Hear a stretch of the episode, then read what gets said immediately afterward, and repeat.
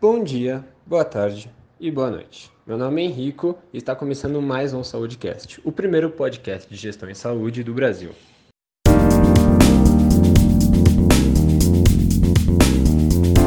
E hoje, me acompanhando nessa conversa, é, tá a Bruna aqui. É, dá um oi, Bruna. Oi, gente, prazer. Eu sou a Bruna, sou estudante da FGV, também faço parte da Liga de Gestão em Saúde e hoje eu vou participar do bate-papo acompanhada do Henrico e do Cristiano Silva da Biogen. Pode se apresentar, Cris, fala um pouquinho de você. Olá, Henrico, tudo bem, Bruna? Boa tarde a vocês, a todos os colegas que estão nos ouvindo. Para mim é um prazer. Queria agradecer muito o convite de vocês. É uma honra poder estar aqui com, com vocês dois hoje conversando e depois conversar com todos os nossos outros colegas. Eu sou o Cristiano Silva, pode me chamar de Cris. Cris, é, sou gerente geral da Biogen no Brasil, tenho 44 anos de idade, sou mineiro, sou médico, cardiologista de formação, tenho uma filha de 8 anos, sou flamenguista apaixonado e estou na indústria há 13 anos trabalhando uh, nessa indústria apaixonante que é a indústria farmacêutica, Henrico? Cara, isso que eu achei curioso. É, você é médico, né? Você tem como formação médico. Sim. Como é que você foi parar na alta gestão de uma empresa? Como é que foi esse processo? Qual é o desafio que você encontrou no meio desse caminho? Cara, é uma história muito legal, porque eu, eu como médico, eu trabalhava, meus últimos sete anos, trabalhava no Incor, aqui em São Paulo.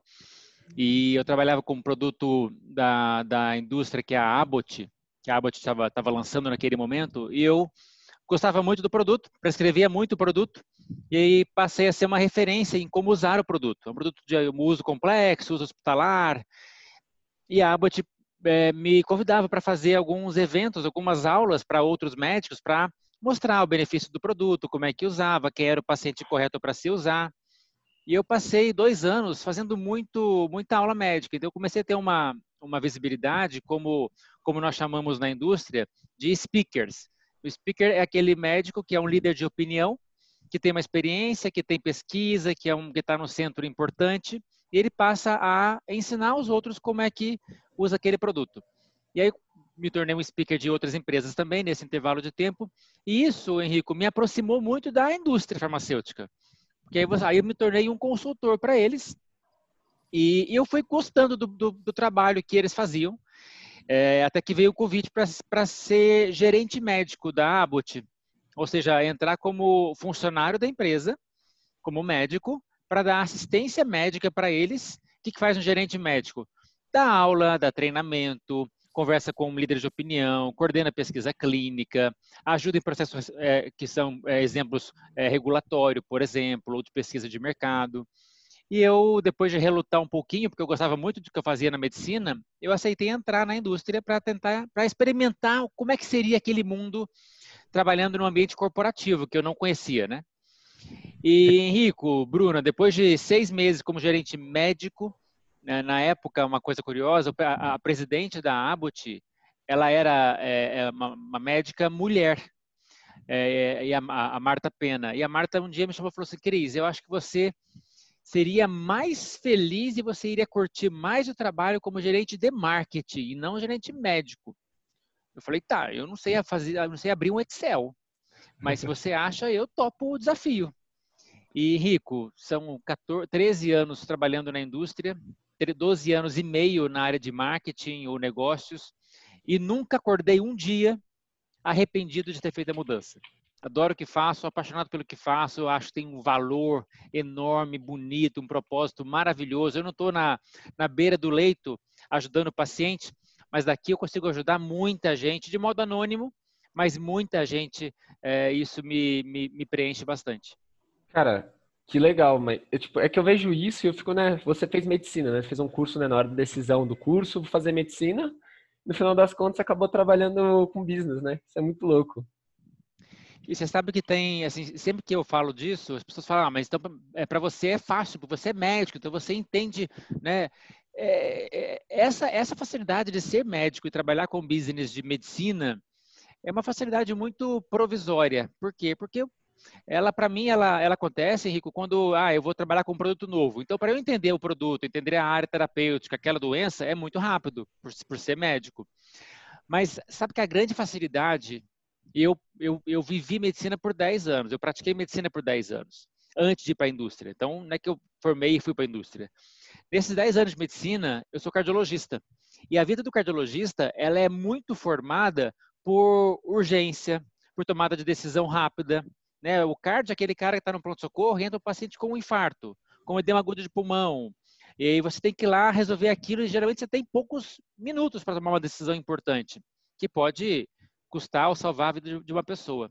E esse senso de urgência, isso de você analisar uma situação complexa com pouca informação, muitas vezes, e ter que tomar uma decisão, é, isso me ajuda muito no meu trabalho hoje, muito mais que o conhecimento médico.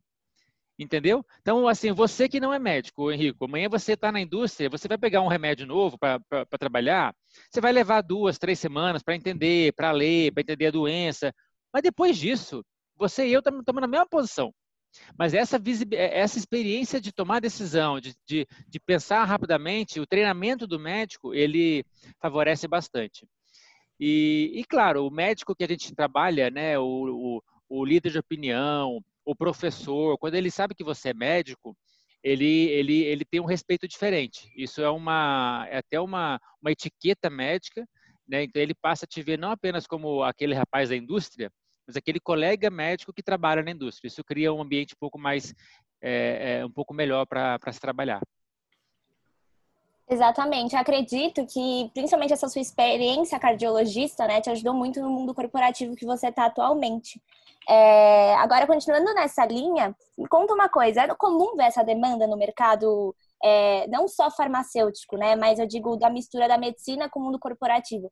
A demanda por médicos indo para o posto, assumindo um cargo mais business, é normal você vê mais pessoas que já são desse ramo assumindo um cargo desse?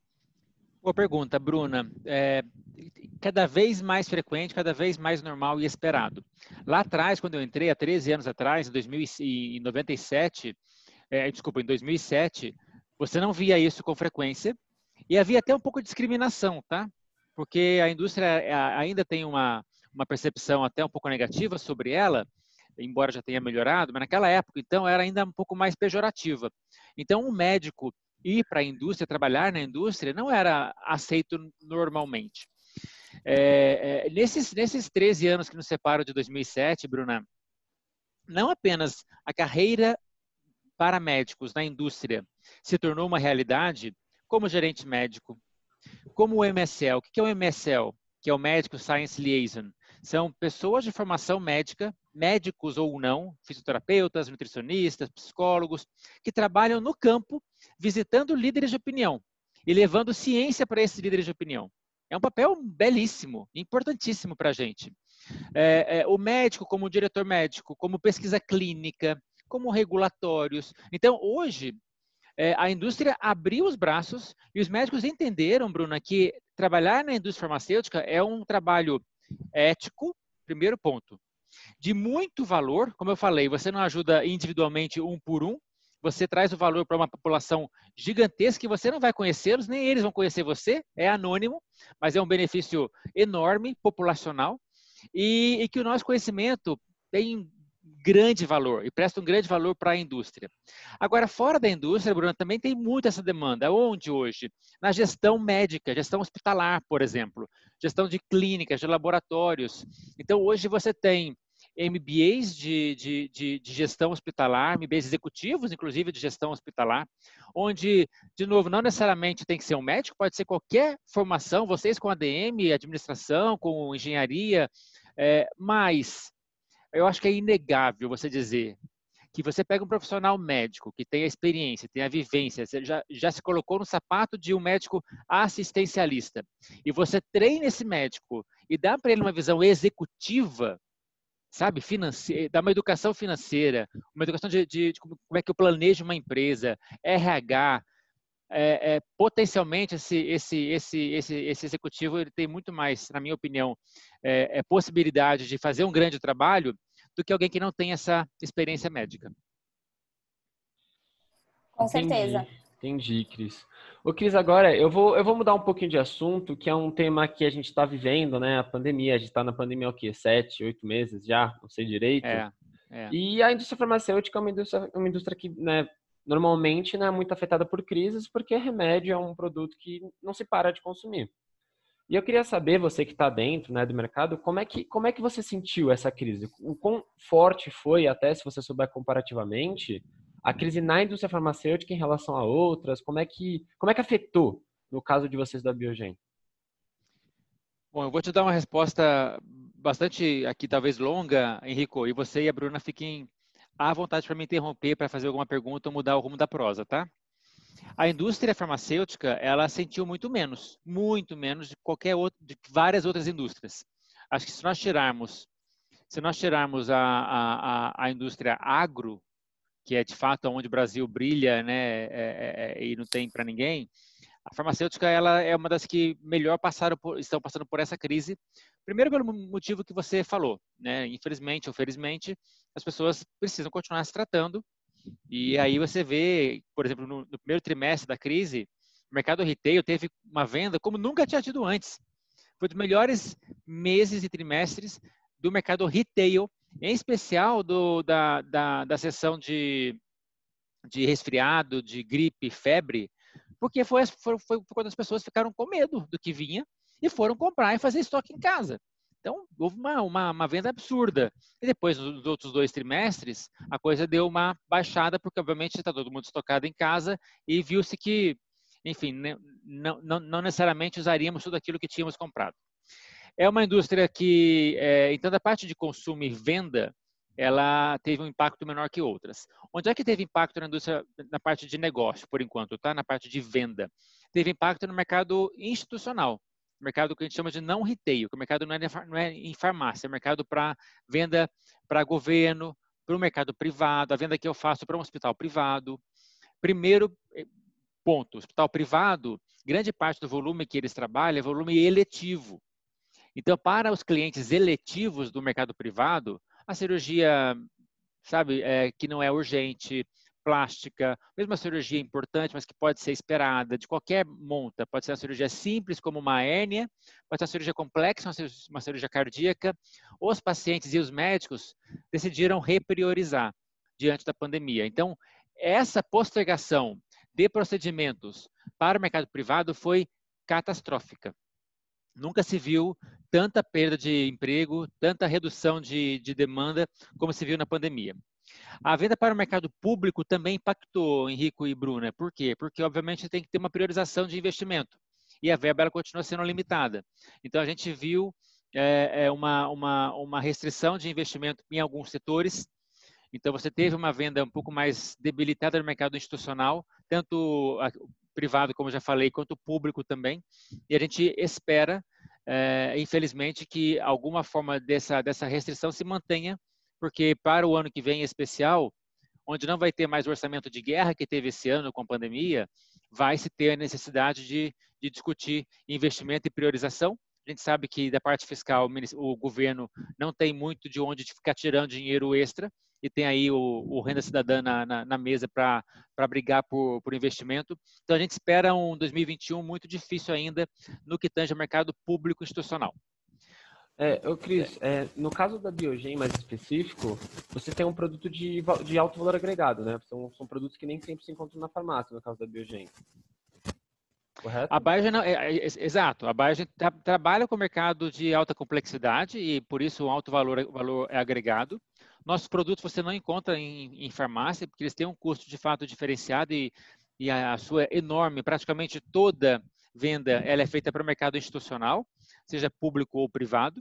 Nosso grande, nosso grande cliente é o governo, é o, é o governo federal, é o Ministério da Saúde.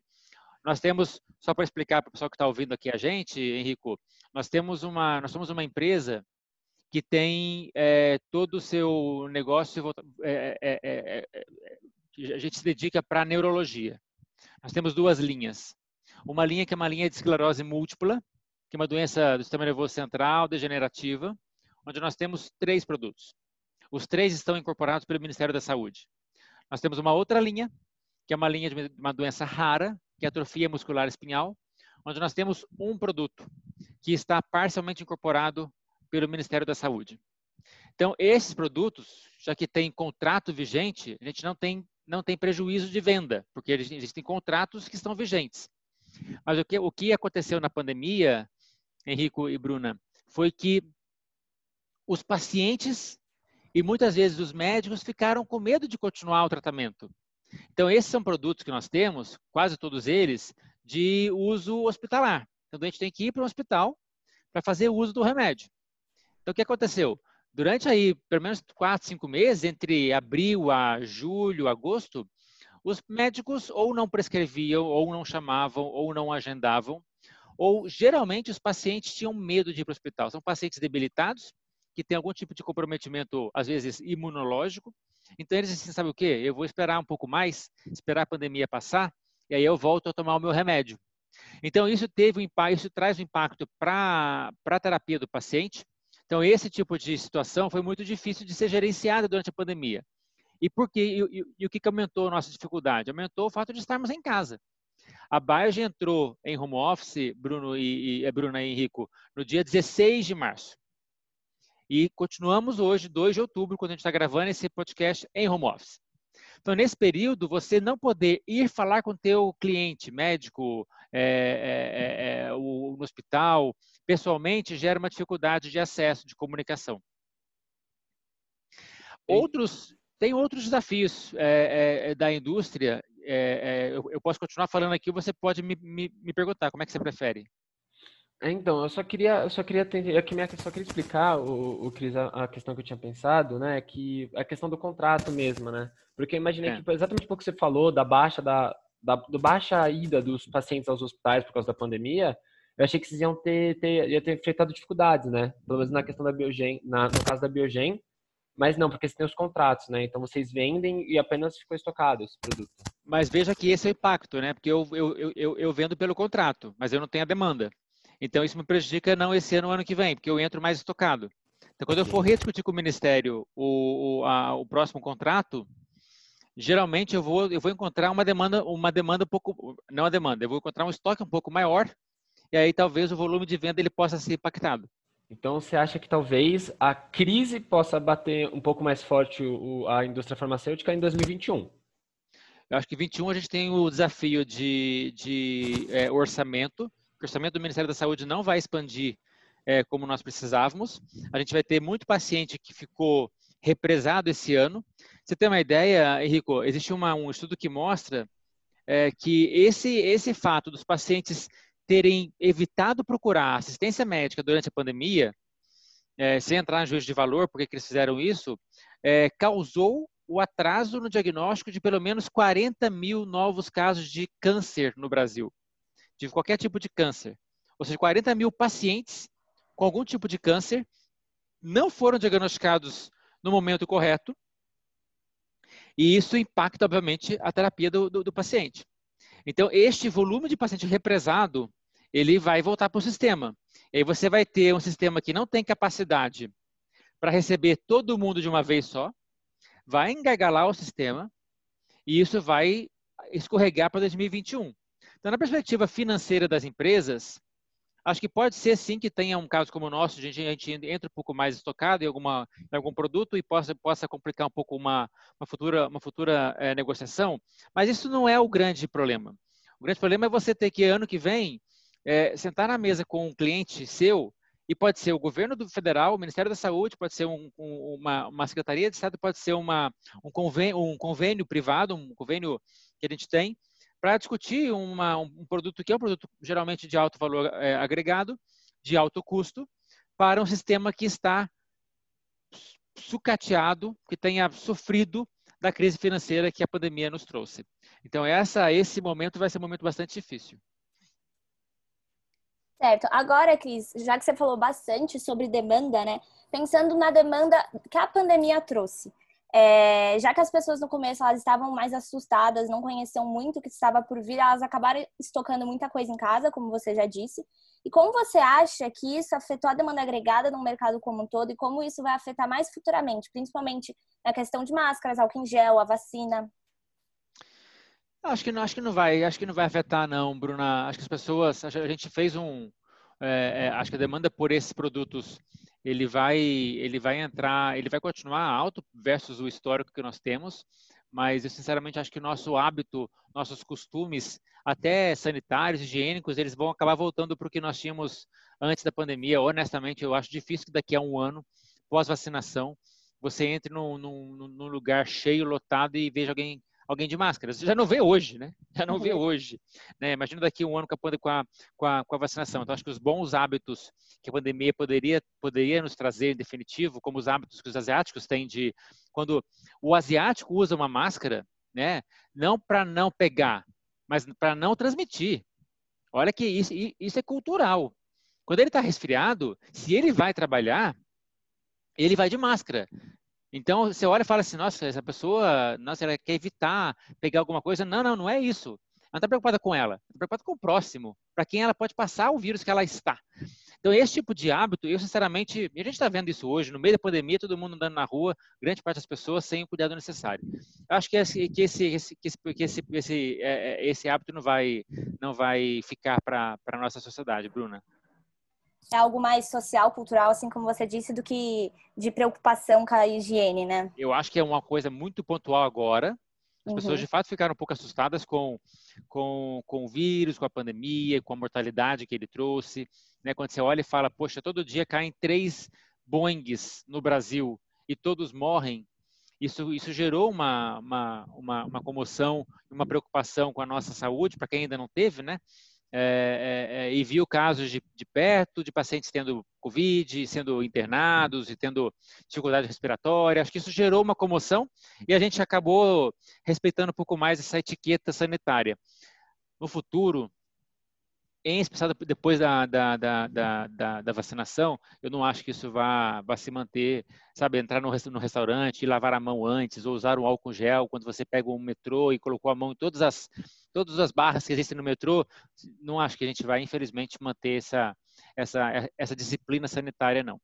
Agora, é, é, tem muita coisa que mudou que afetou no trabalho nosso nessa pandemia, Bruna e Henrico, que vale a pena reforçar porque são coisas muito interessantes e muito positivas. Por exemplo, é, é, o, o, o cuidado que as empresas demonstraram com as pessoas, então o nível de solidariedade, o nível de empatia. Estava vendo ontem uma, uma palestra, o Brasil quebrou recordes históricos brasileiros de doação, de doação, de filantropia. Isso é muito legal. Reconhecer que aconteceu. Ah, vai ser assim para sempre? Vamos, não acho também. Acho que a gente, de repente, volta para o mesmo patamar de filantropia e doação que nós tínhamos no passado. Essa, é, sou muito cético para isso, não sou pessimista, sou cético. Mas, nesse momento, a gente está muito, muito cuidadoso com as pessoas. Nós estamos, por exemplo, na, na Bagem, há oito meses, sete meses em home office. Não estou discutindo ainda voltar a trabalhar, em especial para quem trabalha no campo, para quem vai para o hospital. E, nesse período, fizemos o que pudemos fazer para dar atenção com, o, com as pessoas, da, da, da perspectiva física, psicológica, é, higiene mental, ajudar na, na, na, na manutenção da, da, da, qualidade de exercício físico para a pessoa, oferecendo é, app de academia, oferecendo app de livro, oferecendo. Então, para poder manter as pessoas, de fato, com a melhor condição sanitária, é, é, higiênica, higiene mental e física possível. A gente mudou nossos hábitos de trabalho, né, Bruna e Henrico? O home office, que era uma interrogação no passado, a gente via como quase que um day off, né? Ah, quem está em home office está em day off. A pessoa vai tirar para ir no banco, vai tirar para ir fazer exame médico, ir no consulta com o médico. Não, hoje é uma realidade. Inclusive com, com, com, com um efeito adverso, que é o workload, que disparou. Disparou. Não sei, não sei como é que vocês estão vendo isso.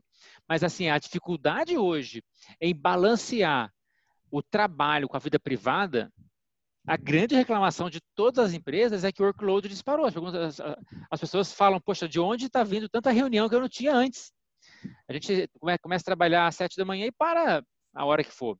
Cara, é. incrível que até eu, até eu, não sei, a Bruna também, provavelmente, como aluno, né, universitário, eu senti muito isso de workload, né, porque tem a própria entidade, né, que eu e a Bruna fazemos parte, aí tem as aulas, eu tenho as entregas de trabalho, teve dia que eu tinha seis, sete reuniões em um dia, fiquei, meu, da onde que apareceu. Eu senti exatamente Não isso. é? Da onde que veio tudo isso? É incrível. Exatamente. E, é incrível. a, aproveitando, né, esse assunto que você puxou, é, a crise, ela, o pós, né? Agora pensando um pouco mais no, no pós. Eu queria saber, Cris, tanto no micro, né, na sua visão como gestor, é, quanto no macro, no futuro de, do, do nicho de mercado das farmacêuticas. É, como você acredita que essa, toda essa crise que teve pode melhorar você como gestor e pode melhorar o nicho específico, né? Pensando em toda até na questão que você levantou talvez um pouco de gestão de pessoas, né? Tipo toda essa preocupação com o, o colaborador e também no seu caso como isso te afetou e como você acha que isso melhorou você, sabe, como gestor. Acho que é, é, boa pergunta, Henrico. Acho que como como empresa, o que melhorou na empresa, o que trouxe de ponto positivo, tem muita coisa para a gente trazer. Né? Acho que acelerou muito a inovação, acelerou muito, a gente evoluiu digitalmente, talvez alguns anos em três meses.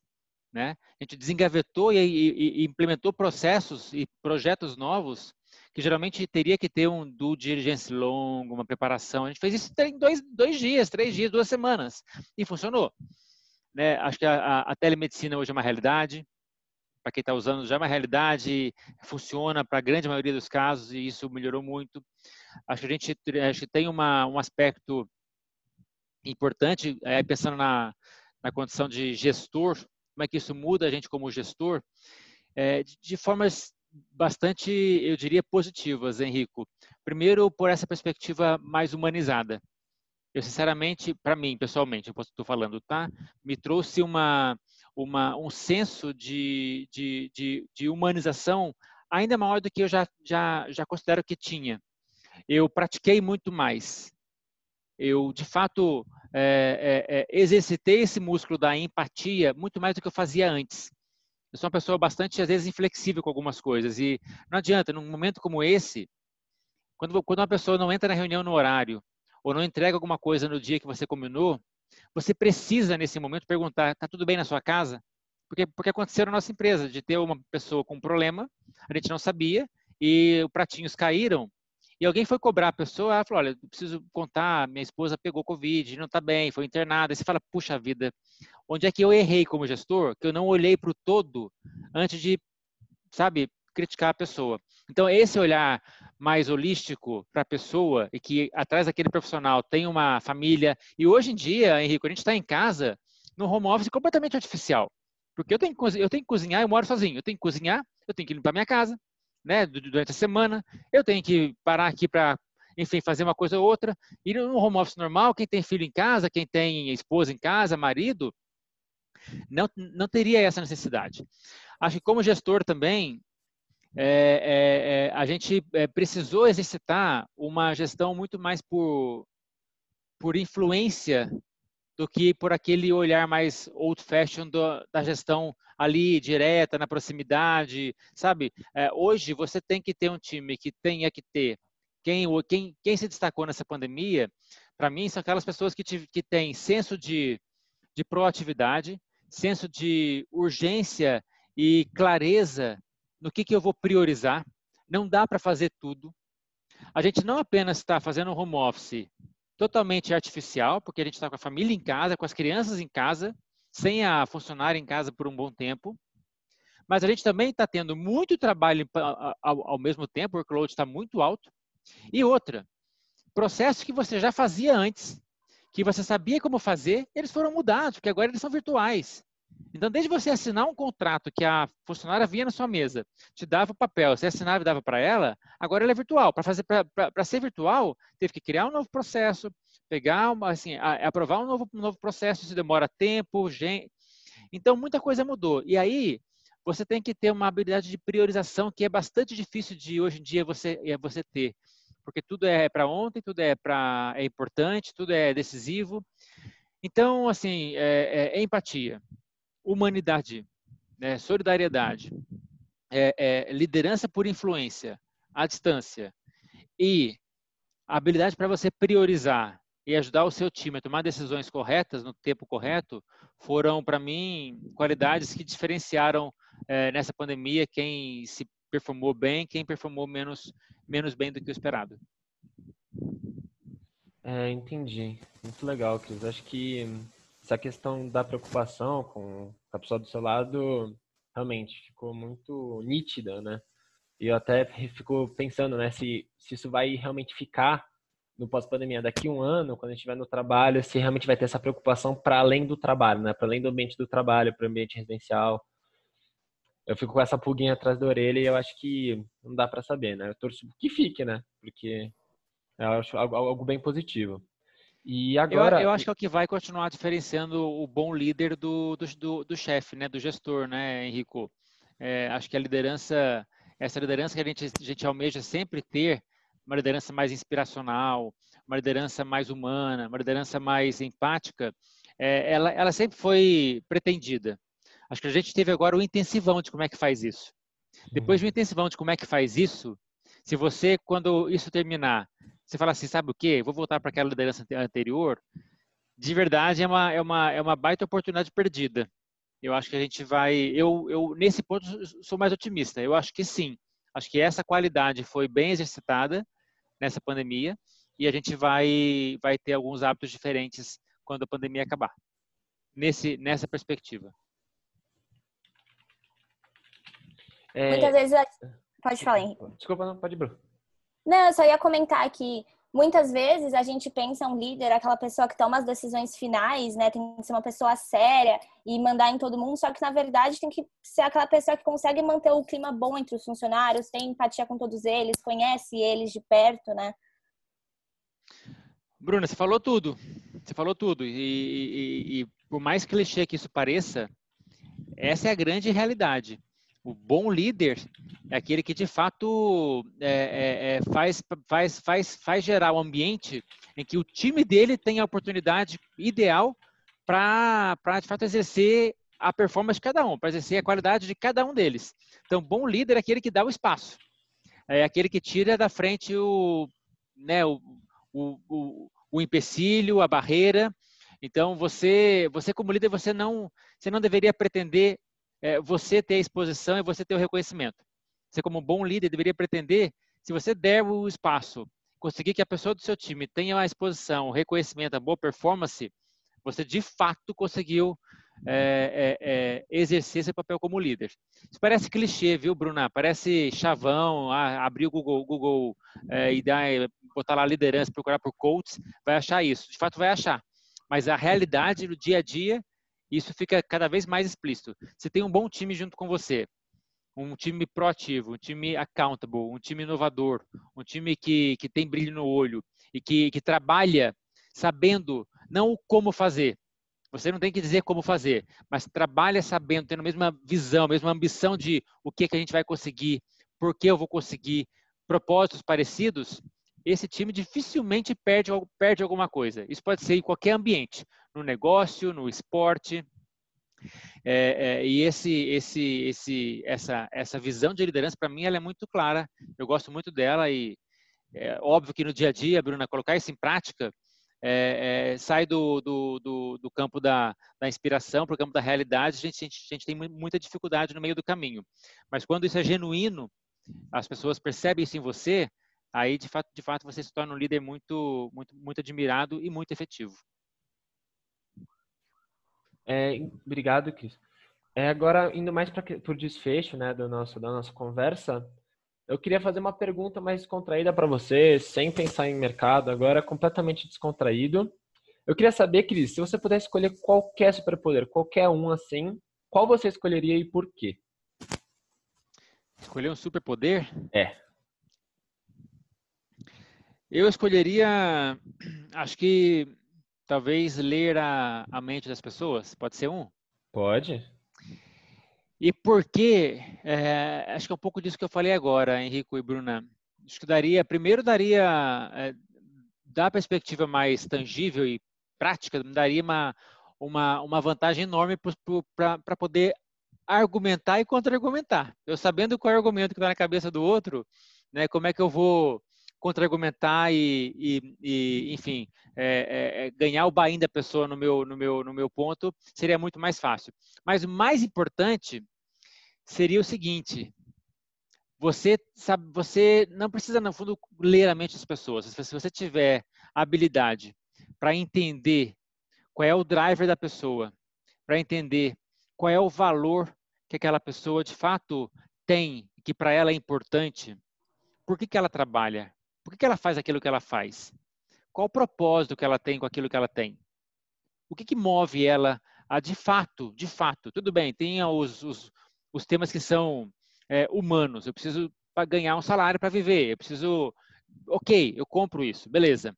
Mas no íntimo, o que, que fez o Henrico e a Bruna e o time todo montar um podcast que dá trabalho, tem que fazer roteiro? O que, que os fez fazer isso? Então, se você consegue entender o que, que faz cada um de vocês, cada um de nós, sair da cama de manhã, ir trabalhar e estudar genuinamente, você como gestor, como líder, passa a ter a habilidade de saber qual é o ponto de ignição de cada um. Eu sei aquela pessoa que está trabalhando e que para ela saber que um paciente recebeu aquele produto e ficou melhor é o que ela mais valoriza. Tem outra pessoa que não tem essa, essa, esse propósito. Tem um outro propósito, de repente, de carreira para aquela pessoa. E para ela é importante ser reconhecida pelo que ela fez. Quando eu sei disso, e aí eu posso ler a mente das pessoas se eu tivesse esse superpoder, ou eu posso desenvolver essa habilidade né, mais genuína de entender as pessoas. Isso dá uma vantagem é, enorme, porque aí você consegue tirar de fato o melhor de cada um, sabendo como estimular cada um a dar o seu melhor. Cara, Cris, eu adorei, adorei muito essa resposta. Adorei uhum. muito, muito, muito essa resposta. Obrigado. Agora, encaminhando mais para o final, a gente vai ter um momento dicas do Cris. Então, se você tiver alguma sugestão de livro, filme, canal ou algum projeto da Biogen, da, que nem eu vi aqui recentemente, vocês lançaram um guia de discussão sobre a esclerose múltipla. É, então, fica à vontade para dar qualquer dica que você quiser. Ok, dicas do Cris. É... Eu, eu, é, é, eu, gosto, eu gosto muito de livros de, livros de é, biografia ou livros que um pouco mais técnicos sobre liderança. Para mim, liderança é, é, e vocês que estão começando a carreira de vocês, é, todo, todo aspecto técnico, quanto mais você pode estudar, quanto mais você pode trabalhar, para o começo da carreira, obviamente que é muito importante se diferenciar por isso, mas cada vez mais, quando vocês vão, vão passando pela vida e vão subindo né, na, na, na sua carreira, cada vez mais como você gerencia alguém, lidera alguém, inspira alguém é importante. Então, eu gosto muito de livros de liderança. É, eu tenho um livro que é meu livro de cabeceira de liderança, que é, um, que é um conceito de liderança que eu gosto muito, que se chama é, Executive Presence, que é presença executiva. É um livro de um grupo de, de teatro é, americano chamado Ariel Group, e eles eles contam como eles é, treinam é, é líderes a terem uma presença executiva que basicamente, Bruna, é a habilidade que você tem como líder de estabelecer uma conexão, uma conexão genuína com a mente e com o coração, com o sentimento da outra pessoa. Pensa alguém que tem a habilidade de falar com você, pode ser o, o, o Obama, pode ser um, um cara, um político, pode ser um, um, um professor. E quando ele fala, você fala, caraca, eu estou magnetizada por essa pessoa aquilo é presença, presença executiva. Eu gosto muito desse, desse conceito, então esse livro é muito legal. Eu gosto muito de, de ver alguns documentários, Bruno Henrico, que também eh, versam ou no mesmo assunto, é, é, ou em temas que de fato me ajudam a, a, refletir um pouco do meu papel. Eu gosto muito de trabalhar no que eu trabalho, eu gosto muito de, de, de, trabalhar com pessoas. Então, aqui eu tenho dicas de lazer que eu posso também continuar dando aqui, mas falando aqui desse tema de liderança, é, tem um, tem um, um, um, eu gosto muito de, de, de, TED Talk. Vejo pra caramba. Eu vi um ontem, inclusive, sobre o paradoxo da autenticidade. Foi muito legal. Tem uma série agora no Netflix. Eu vi essa semana passada, chamado, chamada The Playbook. São, são, é, é uma minissérie. Cada capítulo tem 30 minutos, com treinadores de esporte, de alta competição, que contam como eles foram é, exitosos na carreira. Tem um, uma, um, um, capítulo de um treinador, ele chama Doc Rivers. Ele treinou o Boston Celtics, time de basquete de Boston, e foi campeão americano em 2007 e 2008. Gente, ele fala, ele, ele, ele, contando a experiência, como ele como treinador viveu aquilo e, e, fez aquele time acreditar que poderia ser possível. E ele fala de um conceito que se chama é, Ubuntu, que é basicamente é, é, eu sou porque nós somos. Então, a força de um time, que cada um só pode ser o melhor quando todo mundo for junto aquele melhor. É muito legal. Gosto muito desse tipo de, de, de, de, de documentário. E eu gosto muito, Bruno, meu último ponto aqui, tá? Eu gosto muito de ouvir Aí já, já sendo bem caxias no meu, na minha indicação. De novo, eu posso fazer indicação de coisas também mais, mais leves, tá, Bruna e Rico? Mas eu gosto muito de, de, de um programa é, onde é, o, o é, ele chama-se... É, deixa eu recuperar aqui o nome dele rapidamente. Mas ele é um, um jornalista é, é, americano. Aliás, ele nem é jornalista. Ele, ele é do mercado financeiro e ele, ele ficou, ele fez carreira como, como jornalismo. É, lembrei, David Rubenstein. O David Rubenstein, ele, ele entrevista CEOs. E aí é muito legal, porque você vê o outro lado do CEO. Quando você olha aí, a gente entrevista com, com cara, todos os grandes CEOs de, eh, de Apple, de Google, de é, companhias americanas de, de, de, de, aviação, de YouTube, de tudo. É, bancos, de, de times é, de NBA, por exemplo. E você vê o lado humano do CEO. Aquele cara de sucesso, que o mundo inteiro conhece, que tem um monte de educação executiva por trás, mas onde estão as fragilidades daquela pessoa? Onde estão as paixões daquela pessoa? Então você vê ele, ele entrevistando um cara que era do mercado financeiro, aposentou e foi lá e comprou o, os Clippers da NBA. Ele é dono dos Clippers. E como ele, como dono dos Clippers, trabalha a paixão dele e a necessidade de continuar tendo lucro com aquela franquia, que é um, no fundo, é um grande business também. Então, chama David Rubenstein. É, são é, é, entrevistas de 25 minutos, geralmente. Vale muito a pena para quem tem interesse em, em, ver o CEO por uma outra, uma outra ótica. Ótimas dicas mesmo. É muito importante para mim, para o Henrico, né, como formando de administração e economia, é, ter acesso a esse tipo de informação, até mesmo para quem está ouvindo a gente, mesmo que não seja dessa área, é sempre importante conhecer um pouquinho também, né? Eu vou até complementar. Teve uma conversa do, do André Esteves com ele, acho que teve. no meio da pandemia. Teve uma conversa que eles fizeram lá no canal do BTG. Eu teve. O André Esteves levou ele para um evento que o, que o BTG fez e ele foi convidado a falar. E é, é, de fato, é isso mesmo, é aquele senhorzinho lá. É. Ele tem uma entrevista com a, com a juíza da, do STF americano que morreu agora semana, duas semanas atrás.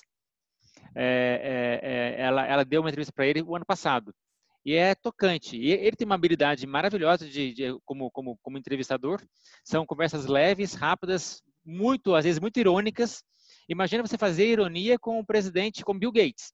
É muito legal. E o Bill Gates conta, por exemplo, assim, quais são os segredos que ele tem, Bill Gates, para ser um cara inovador.